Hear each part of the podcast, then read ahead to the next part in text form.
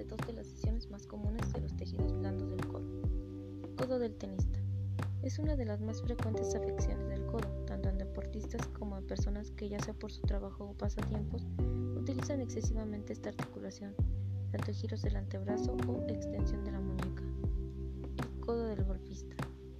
En esta lo que ocurre es una inflamación a nivel de los tendones de los músculos flexores que se insertan en el epicondilo medial, o sea, en la parte interna del codo.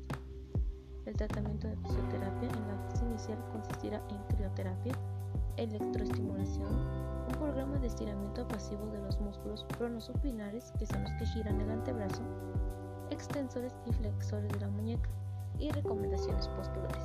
Una vez el dolor disminuya, se procede a establecer un programa de ejercicios de fortalecimiento de toda la musculatura del brazo afectado y en etapas más avanzadas donde ya no hay dolor se realizan ejercicios activos asistidos de movilización de la articulación del codo para que ésta funcione con normalidad. Eso sería todo. Gracias por escuchar.